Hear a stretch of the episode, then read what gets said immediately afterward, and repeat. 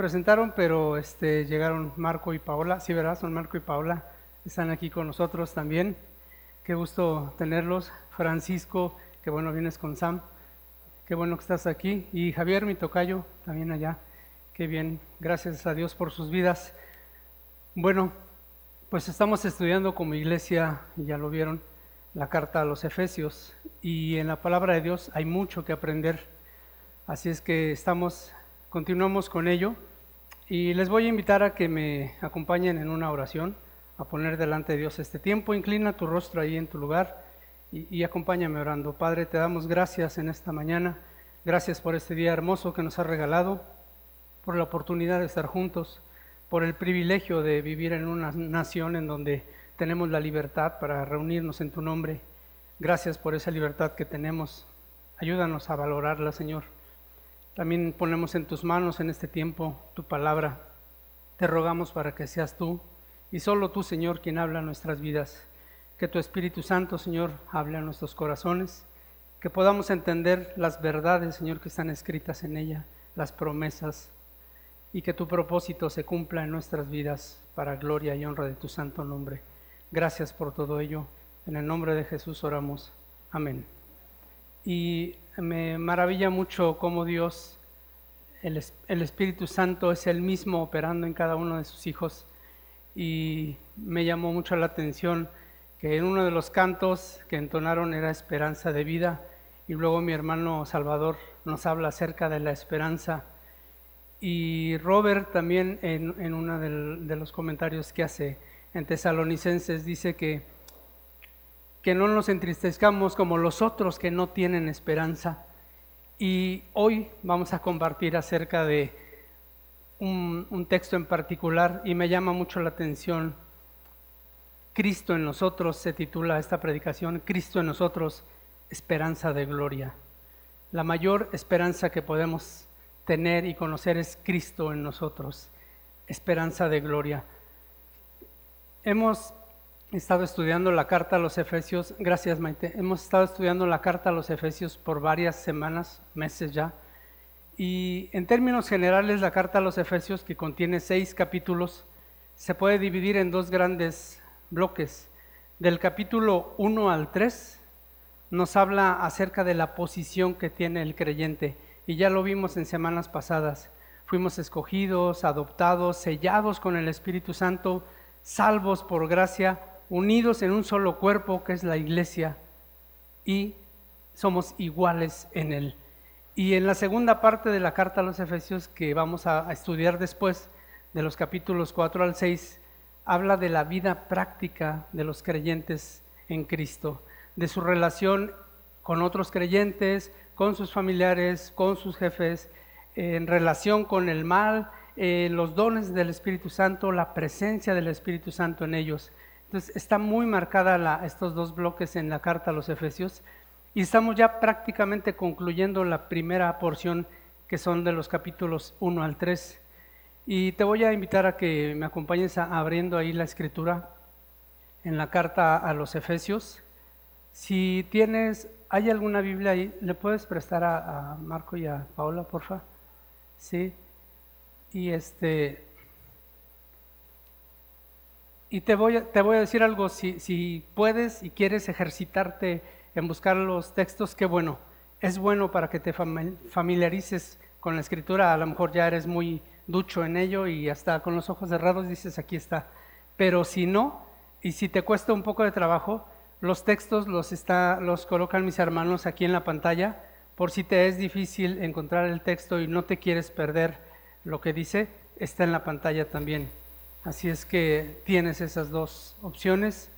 Pues bueno, eh, Meni, Meni, nuestro hermano Meni, este, tuvo a bien compartir la semana pasada acerca de que somos hijos de Dios, adoptados por Dios, y nos habló en un mensaje muy bonito acerca de lo que representa esto, haber sido adoptados por Dios como hijos.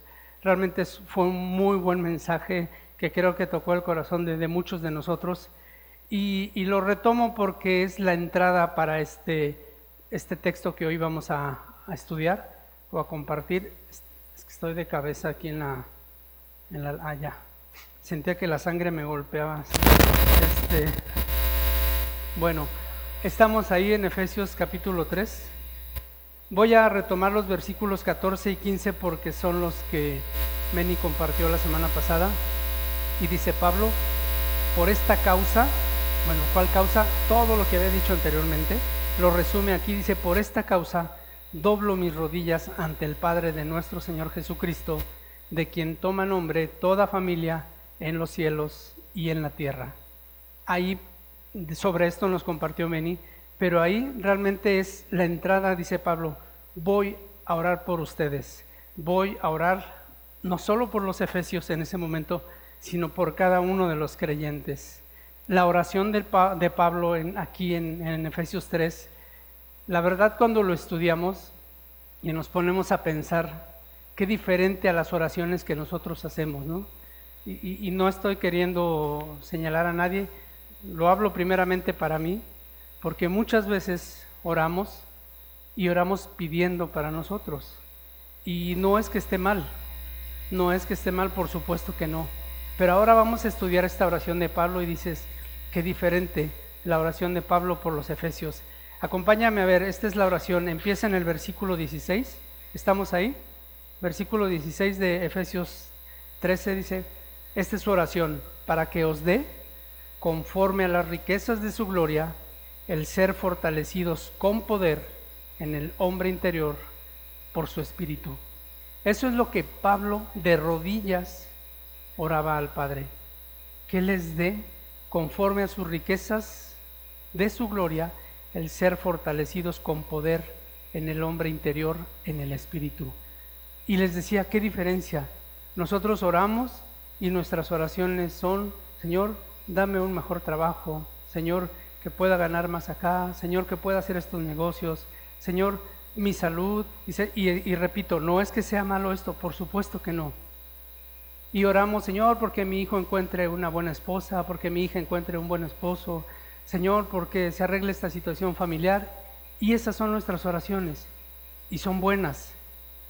Pero cuando oramos, por nuestro crecimiento espiritual, por nuestra fortaleza del hombre interior. Cuando oramos pidiéndole a Dios, Señor, transforma mi vida, cámbiame, renuévame, hazme más como tu Hijo Jesús. Cuando nuestras oraciones van en ese sentido, estamos acostumbrados a que nuestras oraciones sean peticiones por necesidades pues físicas o materiales que tenemos, que muchas de ellas son necesarias, pero algunas veces hasta innecesarias son, ¿no? Cambia mi Chevy por un Ferrari, Señor. estoy exagerando, pero a veces hacemos ese tipo de oraciones, ¿no? Sí. O, ponme el sueldo que tiene Carlos Slim. O sea, pedimos cosas que, que, realmente tienen mucho que ver con lo material, con lo terrenal, aquí y ahora, ¿no? Pero la oración de Pablo por los, por los Efesios no es, Señor, dales más trabajo, Señor, sana a los que están enfermos, o Señor, hazles tener una buena relación. No, fortalécelos, fortalécelos, dice a Pablo en su oración, en el hombre interior, conforme a tus riquezas en gloria. ¿Por qué esta oración de Pablo es importante? Porque mi, hermano, cuando enfocas las cosas y te das cuenta que lo primero es por dentro, todo lo demás se viene en cascada, en consecuencia. Y no estoy hablando de que si tu hombre interior empieza a crecer, entonces te vas a volver millonario, ya no vas a tener necesidad de nada. No, por supuesto que no. No estoy hablando de eso.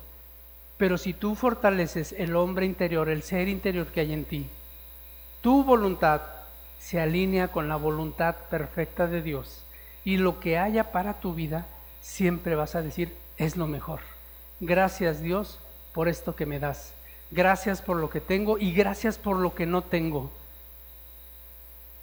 Cuando nosotros fortalecemos nuestro ser interior buscando de Dios todos los días, nuestro ser interior se alinea a la voluntad de Dios y hay contentamiento en nuestra alma. Y ya no sufrimos pensando es que el vecino se compró un carro del año y yo no he podido cambiar el mío. Y, y ya no estamos batallando por qué va a pasar, dicen que hay crisis económica y qué va a pasar si al rato mi sueldo no me alcanza. Dejaremos de preocuparnos por todo eso Y repito, no es que no sean cosas importantes, por supuesto que sí. Mientras estemos aquí y en este cuerpo, pues hay cosas que son necesarias, como la comida, la ropa, las escuelas, el trabajo, las relaciones familiares, pero no más importante que mi relación con Dios. Esa era la oración de Pablo, para que les dé conforme a las riquezas de su gloria el ser fortalecidos con poder en el hombre interior. Pero ¿quién es el que puede darnos todo? ¿Quién es?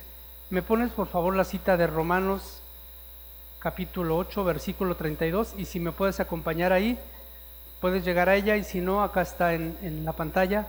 Romanos capítulo 8, versículos 30, versículo 32. Dice Romanos 8:32, el que no escatimó ni a su propio Hijo. ¿Quién es el que no escatimó ni a su propio Hijo? Dios. Entregó a su Hijo por ti y por mí. Dios no escatimó. Dios no acortó su mano y dijo, ah, no, esto no. Entregó lo más hermoso, lo más valioso. Entregó a su Hijo en una cruz a pagar por ti y por mí. El que no escatimó ni a su propio Hijo, sino que le entregó por todos nosotros, ¿cómo no nos dará también con Él todas las cosas? En Cristo, ¿cómo no nos dará con Él todas las cosas? Y antes de que empieces a elucubrar y a pensar todas las cosas, por fin el Ferrari, por fin el... No, todas las cosas que Dios ha pensado para ti y para mí, que son buenas para nosotros, ¿cómo no nos dará todas las cosas ¿Quieres saber qué tipo de cosas tiene Dios en sus riquezas espirituales para ti? Te voy a dar nada más tres ejemplos y están ahí mismo, no he cerrado la Biblia, ahí mismo en Romanos 8. Te voy a dar tres cosas que Dios tiene para ti dentro de sus grandes riquezas de gloria. Me pones Romanos 8:33. ¿Qué dice? ¿Quién acusará a los escogidos de Dios? Dios es el que justifica. Uno de los primeros regalos que Dios te da es la justificación.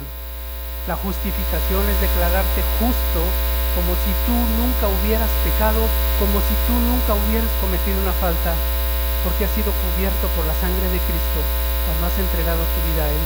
Has sido cubierto con la sangre de Cristo y lo que ha hecho Dios es justificarte. Fuimos justificados por la sangre de Cristo. Ese es uno de los muchos regalos que Dios te ha dado. El segundo, versículo 34, ahí mismo en Romanos. ¿Quién es el que condenará? Cristo es el que murió, más aún el que también resucitó, el que además está a la diestra de Dios, el que también intercede por nosotros. ¿Qué otra riqueza tienes? La intercesión de Cristo por ti. Pudieras encontrar a alguien mejor que intercediera por ti ante el Padre. Jesús está ahí intercediendo por ti y por mí. ¿Y sabes por qué es el mejor intercesor? Una, porque tuvo su vida perfecta y sin mancha. Y dos, porque fue hombre como tú y como yo. Y sabe lo que es tener dolor, sabe lo que es perder un amigo, sabe lo que es quedarse solo y abandonado, sabe lo que es estar triste. ¿Qué mejor intercesor que Jesús para estar frente al Padre y decir, Padre, ten misericordia de Marco. Yo sé lo que puede estar sintiendo. Yo fui hombre y estuve en ese lugar. ¿Qué mejor intercesor que Cristo? Y aún hay más. Dios tiene muchas riquezas espirituales para ti. Baja más al versículo 38 y 39. Versículo 38 y 39 dice, por lo cual estoy seguro de que ni la muerte, ni la vida, ni ángeles, ni principados, ni potestades, ni lo presente, ni lo porvenir, ni lo alto, ni lo profundo, ni ninguna otra cosa creada nos podrá separar del amor de Dios que es en Cristo Jesús, Señor nuestro. Tienes amor eterno y amor incondicional. Amor eterno e incondicional de parte de Dios para ti. Amor eterno, es decir, no te va a amar solo por un tiempo, no te va a amar solo cierta temporada del año, es un amor eterno de Dios, pero además es incondicional. Y eso es lo mejor, a pesar de lo que soy y a pesar de mis fallos y a pesar de que de repente voy contra Dios y peco, aún me ama. El amor de Dios es eterno e incondicional cuando has entregado tu vida a Cristo, porque no llegas delante de Dios en tus propios méritos, sino en los méritos de Cristo en la cruz, en la obra perfecta de Él. El amor de Dios es eterno e incondicional y tiene muchas más riquezas espirituales Dios para nosotros, pero este es solo un ejemplo de las muchas, de las muchas que Dios nos puede dar. Y dice entonces, pero hay una riqueza mayor, aun si esto te parece mucho, hay mucho más todavía. Y quiero que me acompañes ahora a leer la carta a los colosenses, está un poco más adelante. Colosenses, el capítulo 1,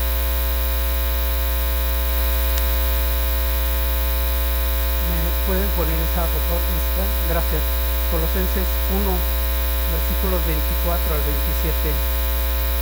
Dice el apóstol Pablo escribiendo, ahora me gozo en lo que padezco por vosotros y cumplo en mi carne lo que falta de las aflicciones de Cristo por su cuerpo, que es la iglesia.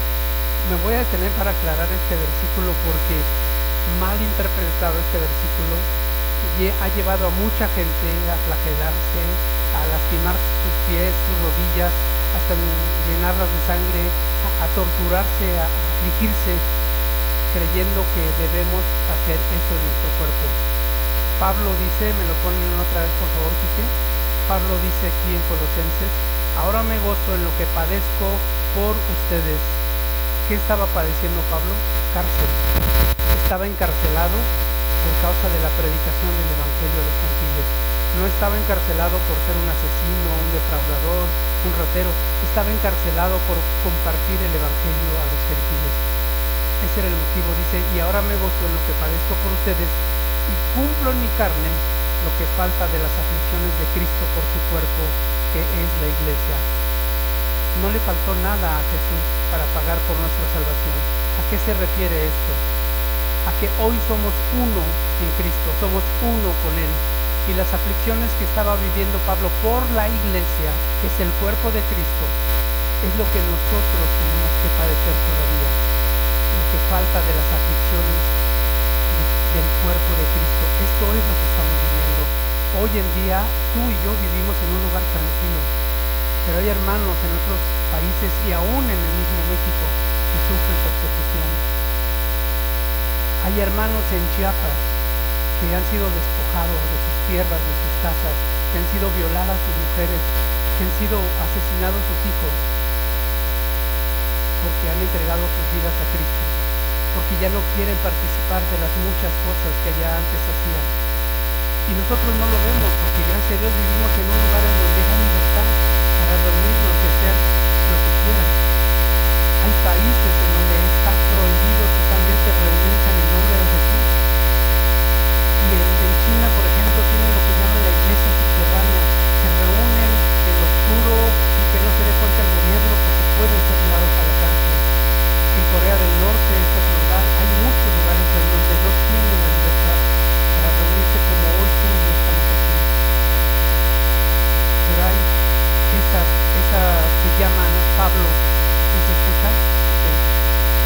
llama Pablo las aflicciones que estoy viviendo, dice, por ustedes, por causa del Evangelio.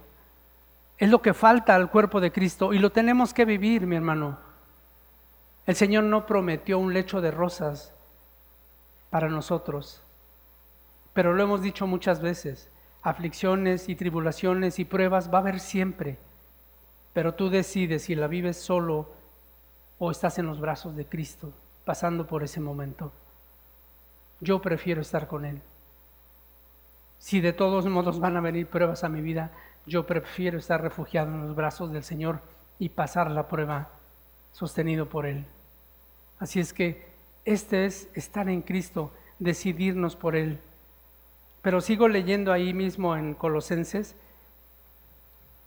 dice Pablo, leo la parte final del versículo 24, dice, cumplo en mi carne lo que falta de las aflicciones de Cristo por su cuerpo, que es la iglesia, de la cual, o sea, de, de la iglesia, fui hecho ministro según la administración de Dios que me fue dada para con ustedes.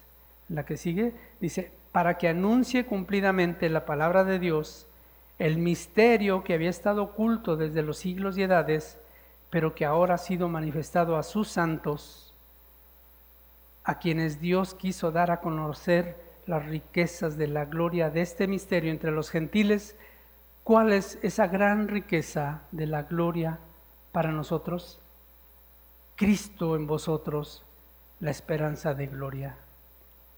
Esa es la mayor riqueza que tú y yo podemos llegar a tener. Si te parecía poco la justificación, la intercesión de Cristo o el amor del Padre, ahora dice, la gran riqueza, la mayor es Cristo en ustedes, esperanza de gloria. ¿Puedes dimensionar esto? El Señor Todopoderoso, el Dios del universo, ha decidido morar en ti y en mí y en todo aquel que ha confesado a Jesús como Señor y Salvador. La palabra en griego, la palabra en griego es katoineo. Katoineo es la palabra que, dice, que, nosotros traducimos habitar, que Jesús vino a habitar en nosotros. La palabra en griego es katoineo y su traducción literal dice, Él vino a vivir permanentemente en ti no de entrada por salida. No es un visitante que se queda 15 días y luego se retira. El Señor vino a, morar permanentemente en los creyentes. Gloria a Dios. Eso es increíble y no lo dimensionamos muchas veces. Decimos, ah, sí, Dios vive en mí. ¿Realmente te has puesto a pensar eso? El Señor está morando en nosotros. No sé si tú recuerdas, pero en el Antiguo Testamento el Espíritu Santo o el Espíritu de Dios, que se le llama el Espíritu de Dios, venía solamente sobre las personas y de entrada por salida operaba en ellas y, se iba y se retiraba. Y básicamente el Espíritu Santo venía sobre el rey, el profeta, el sacerdote y ocasionalmente sobre algunas otras personas para un propósito específico. Y venía el Espíritu Santo, operaba y ¡pum! se iba. Pero ahora en este tiempo, en el tiempo de la gracia, Cristo en nosotros es esperanza de gloria. Él ha venido a morar en ti y en mí permanentemente a través de su Espíritu Santo, no solo de pasadita, no de entrada por salida, mora en ti y en mí. Eso es glorioso, mi hermano. Cuando dimensionamos esto, tenemos un motivo más para agradecer a Dios. ¿Quién soy yo para que tú hayas venido a morar en este, en este cuerpo de muerte, en este cuerpo imperfecto, en este ser que se equivoca y que la riega y que te pide perdón muchas veces y que te dice, lo siento Señor, perdóname, dame otra oportunidad. ¿Y sabes qué? Siempre te da otra oportunidad, siempre. Dios es como aquellos que le saben al fútbol americano, Dios es como segunda oportunidad y las mismas vías por avanzar. Así, Dios siempre está dispuesto a decir, sí, hijo, vuelve a empezar, ponte en pie. Tenemos ese Dios en nosotros, el Dios que está dispuesto a perdonarnos. Y no solo eso, nos levanta, nos alienta y va con nosotros lo que resta del camino. Ese es Dios para nosotros. de quién recibimos entonces el poder. Regresemos a Efesios 3:16, por favor.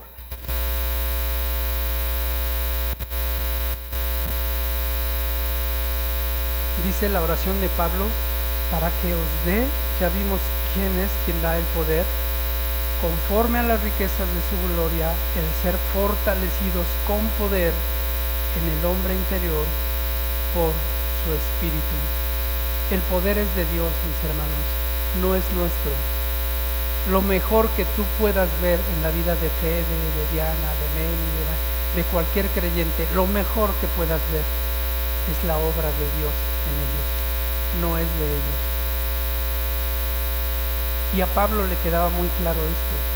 Pablo una y otra vez hacía énfasis en esto. El poder es de Dios porque podían caer en la tentación de adorar a Pablo y de decir, es que este hombre hace milagros, hace prodigios, qué poder de palabra tiene. Dice Pablo, no soy yo, es el poder de Dios. Acompáñame a Efesios 1.19, ahí mismo en la carta un poquito atrás, Efesios 1.19. Nada más para que entendamos esto, dice Pablo, y que tienen que saber cuál es la supereminente grandeza de su poder para con nosotros los que creemos, según la operación del poder de su fuerza. Dice Pablo, es su poder, es su fuerza, no soy yo, no eres tú, no es Él, es el poder de Dios operando en nosotros. Y a Pablo le quedaba muy claro. Y ahí mismo más adelante, Efesios 6.10, si puedes pasar al 6.10 dice Pablo, por lo demás, hermanos, hermanos míos, fortaleceos en el Señor y en el poder de su fuerza. Fortalecerte en el Señor, no en ti mismo, no en tus capacidades, no en tus conocimientos, no en, tu habilidad para hacer los negocios o para hacer las cosas. Fortalecete en el Señor y en el poder de su fuerza. Mi hermano, tenemos que ir al Señor para ser fortalecidos en el poder de su fuerza. No puede ser que haya fortaleza en el Señor si no está Él metido en la ecuación. El Señor tiene que estar en nuestras vidas. Tenemos que dejar que Él trabaje en nosotros. Sabes, muchas veces nos ocupamos de lo externo, de la apariencia, de vernos bien, y no es malo, repito, no es malo arreglarte, no es malo ir al gimnasio y, tratar de estar bien físicamente, no es malo querer tener una buena apariencia física, por supuesto que no. Pero ¿y el interior? El hombre interior, ¿qué hacemos? ¿Qué, qué trabajamos en él? ¿Cómo trabajamos el hombre interior? Dice que el Señor nos fortalece en el poder de su fuerza por medio del Espíritu Santo. Entonces, ¿Cuál es mi parte? Ir al Señor cada día en oración, en lectura de la palabra, en comunión con los santos y ser fortalecido por Dios en el poder de su fuerza por el Espíritu. Ya el Espíritu Santo está en todo creyente, toda persona que ha confesado a Jesús como Señor y Salvador, toda persona que ha entendido el Evangelio de Jesucristo Toda persona que ha confesado su pecado y reconocido que Jesús pagó por él, ha sido sellado con el Espíritu Santo de Dios. Ya está ahí y no te va a dejar. Ahora fortalécete en el poder de su fuerza. Por eso Pablo, por eso Pablo les decía, andad en el Espíritu y no satisfagan las obras de la carne. Andar en el Espíritu. ¿Y qué es andar en el Espíritu? Dice Pablo, las obras de la carne son manifiestas, fornicación, ay,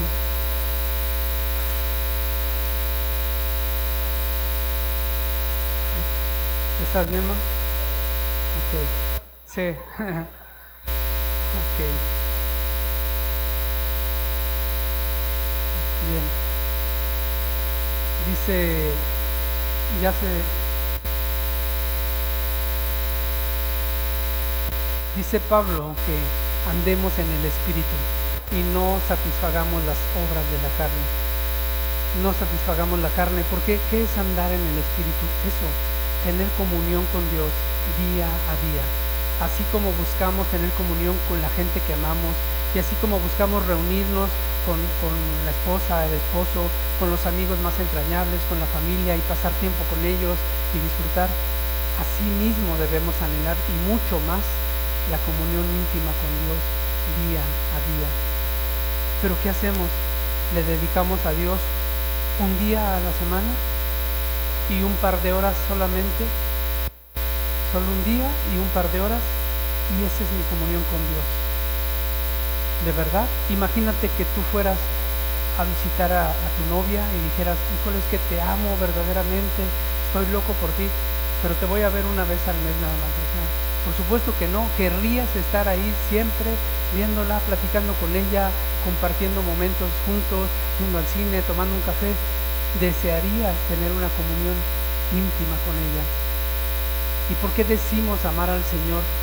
¿Por qué decimos seguirlo y creer en Él? Y nuestra comunión con Él es de un día a la semana, dos horas en cierto lugar y se acabó. Nuestra comunión con Dios tiene que ser día a día, día a día. Mis hermanos, tenemos una ventaja que, no tuvieron otros en otro tiempo. Bueno, tenemos dos, porque el Dios que conocemos es omnipresente. Así es que no importa el lugar donde tú estés, puedes buscar a Dios, puedes clamar a Dios, puedes hablar con Él, puedes pedir socorro a Él. Dios está en todo lugar, pero está morando en ti también. Entonces tenemos esa, esa gran ventaja. Dios está con nosotros siempre y en todo lugar.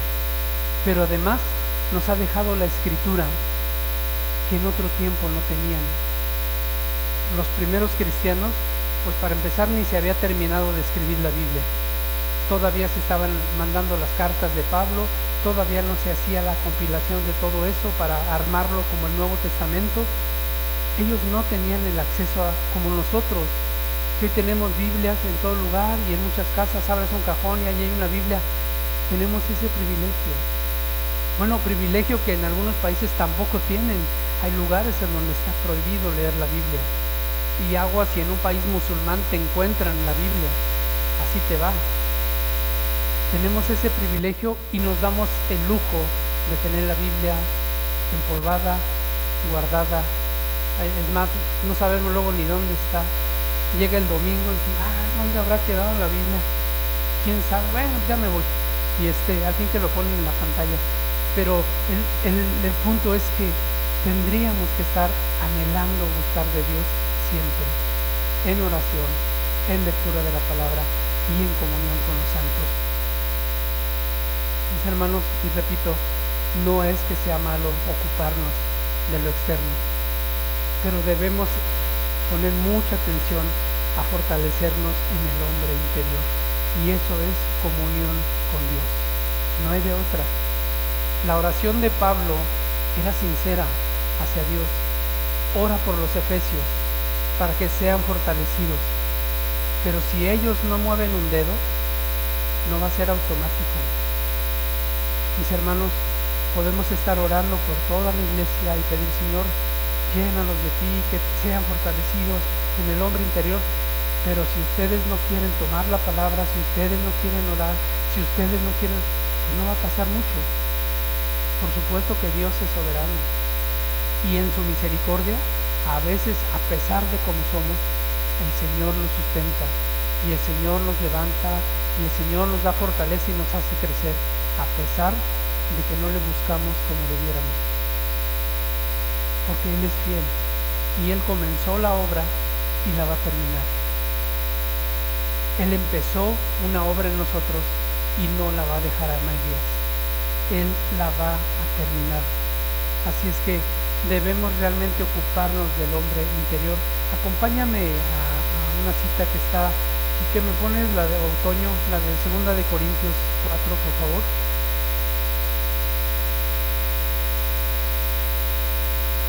Nosotros tenemos hoy en día, mis hermanos, el Evangelio al alcance de nuestras manos. Y, me voy a detener aquí otra vez a aclarar lo que es el Evangelio, porque a veces cuando no tenemos mucho crecimiento espiritual o mucho conocimiento, creemos que el Evangelio es la, vida que nos platican de Jesús en los cuatro que hay, ¿no?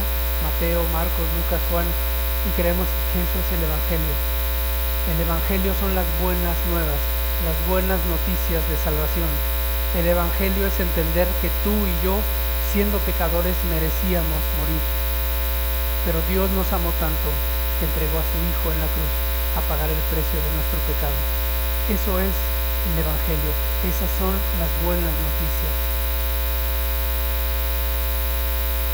Y ese, ese Evangelio está en ti y en mí, nos ha sido predicado. Por eso cuando Pablo escribe aquí, ahí está, primera de Corintios, digo segunda de Corintios, ¿sí? Dije primera. Segunda, ok. Segunda carta a los Corintios capítulo 4, Dice, pero tenemos este tesoro en vasos de barro. ¿Cuál es ese tesoro? El Evangelio. El Evangelio tan glorioso lo tenemos en estos vasos de barro, para que la excelencia del poder sea de Dios y no de nosotros. Mi hermano, esa palabra, esa palabra que de repente llega a tu corazón y que te simbra, no es la palabra de Javier, es la palabra de Dios, es la única, es la única la palabra de Dios que puede transformar vidas, que puede tocar corazones. Solamente la palabra de Dios tiene poder y dice Pablo, tenemos este tesoro, el Evangelio, en vasos de barro, que es esto, para que la excelencia del poder sea de Dios y no de nosotros. Y después dice que estamos atribulados en todo, mas no angustiados, en apuros, mas no desesperados, perseguidos, mas no desamparados, derribados, pero no destruidos llevando en el cuerpo siempre por todas partes la muerte de Jesús, para que también la vida de Jesús se manifieste en nuestros cuerpos. ¿Qué es esto de llevando siempre la, por todas partes la muerte de Jesús? No se te olvide, mi hermano, que Él fue a la cruz a pagar por ti y por mí. La muerte de Cristo está, debe estar impregnada en nuestra mente y en nuestro corazón de continuo. No se me olvida que no me salvé a mí mismo. A mí no se me olvida que no soy lo suficientemente bueno para estar con Dios. A mí no se me olvida que yo merecía el castigo eterno. Y siempre recuerdo que Él me amó tanto que fue a la cruz. Llevando siempre la muerte de Cristo en nosotros, para que la vida de Cristo se manifieste entonces. Yo no olvido lo que Él hizo por mí y en consecuencia Él ahora me da vida eterna y me hace vivir una vida plena en Él. Este es el intercambio que Él hizo. Este es el punto de lo que Él consiguió con su muerte. El hombre interior es ese de lo que la gente llama normalmente, dice, ah, esta persona tiene un espíritu muy combativo, tiene un espíritu muy a prueba de todo. Ese es el espíritu del hombre pero Dios es ahí donde quiere trabajar, para que sea su poder y de Él sea la gloria y no tuya. Hay hombres que orgullosamente dicen, yo me hice a mí mismo. Yo digo, pues hubieras contratado un especialista porque lo que vemos no quedó bien. ¿Sí? La verdad, solo la obra de Dios es perfecta. Solo la obra de Dios en nuestras vidas nos va perfeccionando, porque Dios tiene un objetivo en mente, llevarnos a ser a semejanza de Cristo. Todo lo que tú vives como creyente en tu vida, las pruebas, las dificultades, los momentos difíciles, todos los momentos duros de tu vida, tienen un propósito, hacerte a la imagen de Jesús. Para Él no fue fácil antes de llegar a la cruz sufrió el rechazo, el repudio, aún de los suyos, de su propia familia, sufrió el maltrato, la humillación, la vergüenza, sufrió la tristeza de ver amigos muertos, sufrió al ver que a su primo Juan el Bautista le cortaron la cabeza, sufrió por muchas cosas antes de llegar a la cruz. Hermano, dice la escritura, es necesario que a través de muchas tribulaciones entremos la salvación Él la ganó para nosotros. Pero la vida cristiana no es un lecho de rosas. La vida cristiana no es fácil. Realmente si vivimos para Cristo es realmente someternos a su señorío. Entender, tú eres Señor y yo me someto a tu señorío. Porque a final de cuentas, lo que Dios quiere para mí es lo mejor. Ni siquiera es un, amo cruel y despiadado que diga, tú ya me sometí a él y ahora sí me va a ir. Al contrario, si tú te sometes al señorío de Cristo, Él es la persona que más te ama y desea para ti lo mejor. Así es que la transformación es de Dios en nosotros. Y el Espíritu Santo es quien opera o va operando este cambio día a día. Pero ahora todo esto de la oración de Pablo tiene un para qué. Nos regresamos por favor a Efesios 3. Hermanos, que interrumpa un Fiat negro que está estorbando la entrada de la casa de aquí enfrente. ¿Es de alguien de aquí? Por favor, si me ayudan a moverlo, gracias.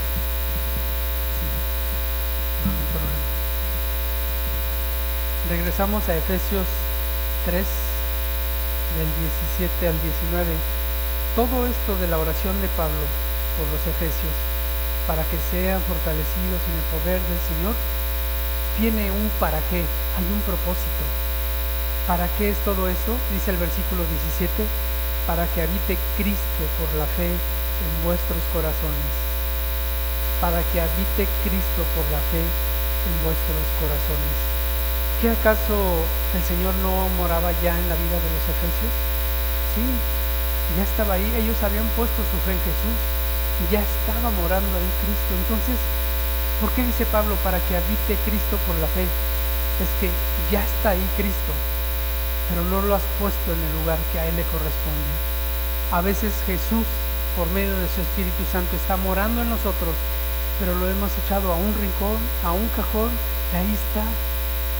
Él tiene que estar reinando en nuestras vidas. Él tiene que estar sentado en el trono de nuestro corazón. Él tiene que ser el Señor de mi vida para que habite Cristo en vuestros corazones en el lugar que a Él le corresponde no en el lugar que yo le, doy a veces, a veces sí, a veces no. Hay gente que ve a Dios como el Dios aspirina, lo toma cuando le duele la cabeza. No, el Señor está ahí siempre y es Señor y debemos darle el lugar que a Él le corresponde para que habite Cristo, colocarlo en su lugar. Y luego dice ahí el mismo versículo 17, a fin de que, o sea, esto también tiene un propósito, a fin de que arraigados y cimentados en amor, seáis plenamente capaces de comprender con todos los santos, bueno, ahí le voy a parar, debemos estar arraigados y cimentados en amor. Y este también es un punto importante, mi hermano.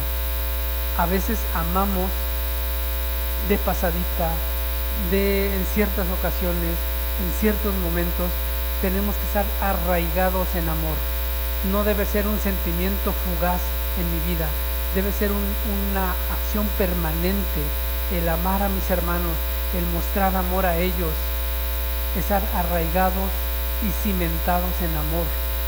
Este es el propósito de Dios. ¿Para qué?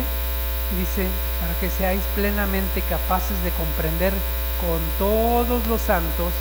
Dios no está ocupado solo en uno, en todos los santos sean capaces de comprender con todos cuál sea la anchura, la longitud, la profundidad y la altura y de conocer el amor de Cristo que excede a todo conocimiento hasta ahí. Dice que seamos capaces de conocer y da cuatro, cuatro medidas. Anchura, a ver si me regreso, anchura, longitud, profundidad y altura. Piensa en un cubo, mi hermano. Piensa en un cubo, no en un cuadrado, en un cubo. Tiene cuatro dimensiones. Anchura, altura, profundidad y longitud. ¿sí? Tiene cuatro dimensiones un cubo. Anchura, longitud, altura y profundidad. Así es el amor de Dios, en cuatro dimensiones. Y hay quien lo decía de manera pues a lo mejor hasta romántica, pero decía, que, ¿cómo comparamos el amor de Dios con la anchura? Lo que Dios ha amado al hombre desde el primero y hasta el último de su creación. Todo lo que ha amado Dios al hombre, a toda la humanidad. La anchura, lo largo que es a través de todo el tiempo, de todo el tiempo del hombre, Él lo ha amado. La altura, como es la tierra del cielo, así es el amor de Dios. Y la profundidad es el corazón mismo de Dios, la intensidad con la que Dios nos ama. Y dice Pablo, la oración de Pablo es que los creyentes en, Éfeso, pero también tú y yo, lleguemos a conocer a Dios de esa manera, esa clase de amor, esa clase de amor que te hace estar seguro y firme en Cristo y finalmente, mis hermanos, esa clase de amor la mostró Jesús. Son dos versículos más y terminamos. Quiero que me acompañes al Evangelio de Juan, capítulo 15, versículo 13.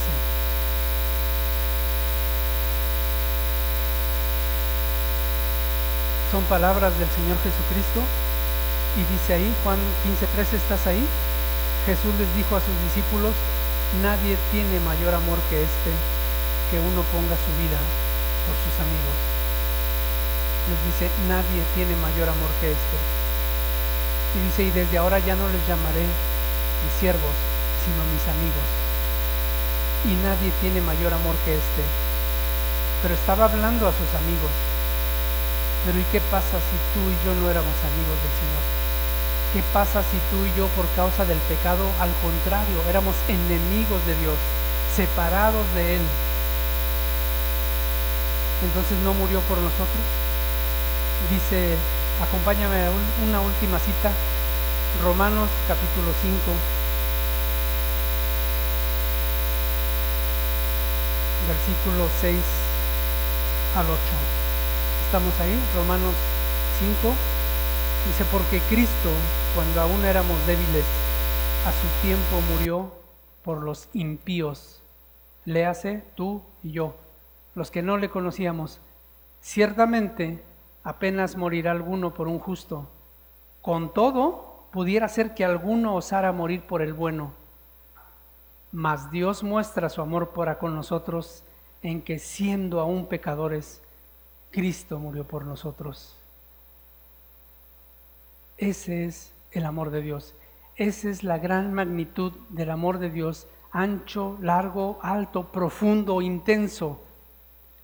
No solo murió por sus amigos, no solo murió por ciertas personas, aún por los pecadores, Cristo murió y Dios manifestó su amor. La oferta está ahí puesta en la mesa. ¿Quieres tú entregar tu vida a Jesús? Quizás nunca lo has hecho, reconocerle como Señor y Salvador de tu vida. Quizás has oído hablar de Él toda su, te sabes su historia y el pesebre y el nacimiento ahí eh, y, y sabes la crucifixión, pero quizás nunca te has detenido a decir, a ver, yo no entendía, yo soy un pecador y estaba separado de Dios por causa de mi pecado. Y la paga del pecado es muerte, y no había manera de que yo me pudiera salvar a mí mismo. Pero Dios me amó tanto, pero tanto me amó, que entregó a su Hijo, al unigénito, al de su misma esencia y naturaleza, al que se hizo hombre y tomó carne, al que vivió una vida perfecta y santa, al que cumplió toda la ley para poder ser el Cordero sin mancha y sin pecado. A Él lo entregó en una cruz por amor a ti y a mí.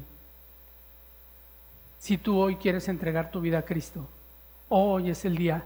Te invito a que inclines tu rostro y si es así, haz esta oración conmigo. Padre, yo te doy gracias, Dios. Te doy gracias porque he escuchado el Evangelio de la Salvación, porque he entendido que yo merecía la muerte por causa de mi pecado pero he conocido de tu amor a través de Cristo, porque hoy he entendido que me amaste tanto que diste a tu Hijo Jesús para pagar en la cruz el precio de mi pecado.